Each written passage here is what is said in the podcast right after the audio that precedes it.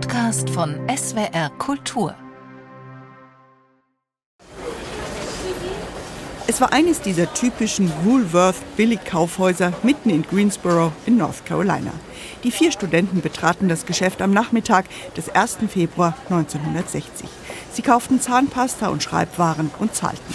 Dann setzten sie sich an den Tresen in die Cafeteria. Den Hinweis nur für Weiße ignorierten sie. Franklin McCain, einer von ihnen, erinnerte sich, was dann passierte. The bottom lips of the patrons were dropping. And people were just absolutely standing and staring and looking as though they were fixed in time. Den Kunden fiel der Unterkiefer runter. Die Menschen schauten und starrten, als ob sie eingefroren waren. Die vier jungen schwarzen Studenten bestellten Kaffee, doch die Bedienung weigerte sich und der Manager bat sie zu gehen. Kurz danach kam ein Polizist. Er beobachtete den Tresen und schlug sich immer wieder mit seinem Schlagstock gegen die Hand. Und als er das dritte Mal zuschlug, dachte ich, wir haben ihn. Er weiß wirklich nicht, was er tun soll. Erzählte McCain im amerikanischen History Channel. Am nächsten Tag kamen 20 junge Schwarze, bestellten wieder dünnen Kaffee, Hamburger und Pommes und blieben, bis das Geschäft zumachte. Die Protestbewegung schwoll an. Hunderte von jungen Schwarzen, aber auch weißen Studenten drängten in Coffeeshops und Diners, setzten sich einfach hin und warteten darauf, bedient zu werden. Die Protestaktion verbreitete sich auch in andere Südstaaten, doch nicht überall blieb der Protest friedlich. Die jungen Leute wurden mit Senf und Ketchup bespritzt, von den Stühlen gezerrt und geschlagen. Sie selbst blieben immer friedlich. Das war der Kern der Botschaft, der auch von Martin Luther King Jr. gepredigt wurde. I feel that nonviolence, organized, I should say, organized nonviolent resistance is the most powerful weapon that oppressed people can use. Ich glaube, dass organisierter, gewaltfreier Protest die mächtigste Waffe ist, die unterdrückte Menschen wählen können, sagt er. Doch es war nicht immer einfach für die jungen Leute auch noch die andere Wange hinzuhalten. Sie trainierten ruhig zu bleiben, wenn sie beschimpft, geschlagen, bespuckt und festgenommen wurden.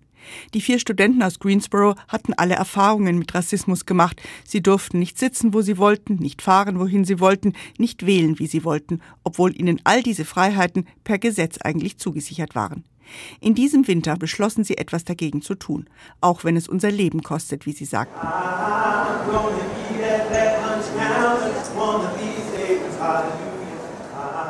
Die Sit-ins wurden zu einem Kern der Bürgerrechtsbewegung der 60er Jahre. Die erste Aktion der Greensboro 4 wird heute noch im amerikanischen Museum für Geschichte in Washington nachgespielt. So, are you all ready for your first sit-in? Seid ihr bereit für euer erstes Sit-in, werden die Besucher gefragt und erleben dann noch einmal, was sich an diesem 1. Februar 1960 abgespielt hat. Ein Stück des Woolworth Tresen steht heute ebenfalls im Museum. Das Warenhaus in Greensboro wurde in den 90er Jahren geschlossen. Es war keine Firmenpolitik damals von Woolworth, keine Schwarzen zu bedienen. Jeder Warenhausmanager konnte selbst entscheiden, wie er mit der Kundschaft umging. Insgesamt fanden in über 55 Städten diese gewaltlosen Protestaktionen statt. Zehntausende beteiligten sich daran. Weil sie sich nicht damit abfinden wollten, anders bedient zu werden als weiße Kunden, mussten einige Demonstranten sogar ins Gefängnis.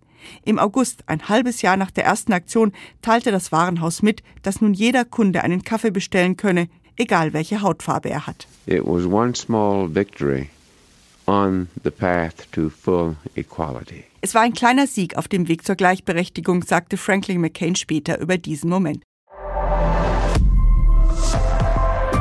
Zeitwort ist ein Podcast von SWR Kultur für die ARD. Abonniert uns in der ARD Audiothek und überall, wo es Podcasts gibt. Wir freuen uns über 5-Sterne-Bewertungen. Ihr habt eine Idee für ein Zeitwort, Anregungen oder auch Kritik? Schreibt uns eine Mail an zeitwort.swr.de.